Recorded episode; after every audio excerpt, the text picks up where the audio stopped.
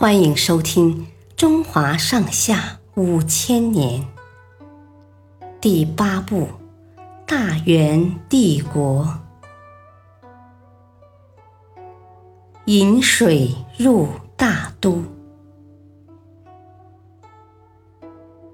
为了节省漕运费用，忽必烈让郭守敬负责河渠整修和管理的工作。郭守敬建议说：“现在最重要的是开通大都到通州的河道，接通大运河，这样就能节省从南方城市到大都的漕运费用。”忽必烈非常赞同他的说法，并委派他主持开通大都到通州的运河工程。可是。这项工程远没有计划的那么简单。开工以后，最先引入的是玉泉山的水，但水量很有限，运河不能供船只航行。于是郭守敬只好考虑利用郊外流量最大的浑河水。浑河水中的泥沙比较多，为了避免泥沙淤积。他没有在运河上建设水闸和水坝，结果运粮船只无法逆行而上，第二次引水又失败了。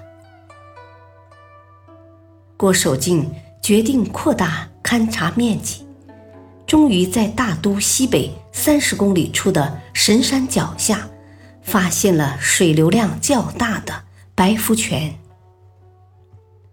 郭守敬赶紧向忽必烈报告说：“白福泉的水质清澈，不会有泥沙淤积问题。如果能使它南流，引入运河，沿途还可拦截其他泉水，增加水量。”忽必烈听了很高兴，立刻批准了这个方案。从神山到大都。很多地方海拔比大都低，如果把水直接朝东南引，水就无法流进运河。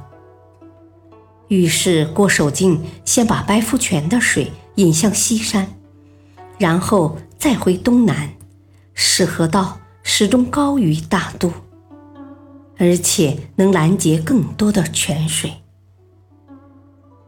公元一二九三年。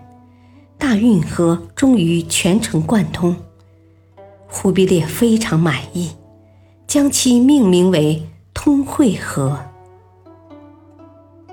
感谢收听，下期继续播讲第八部《大元帝国》，敬请收听，再会。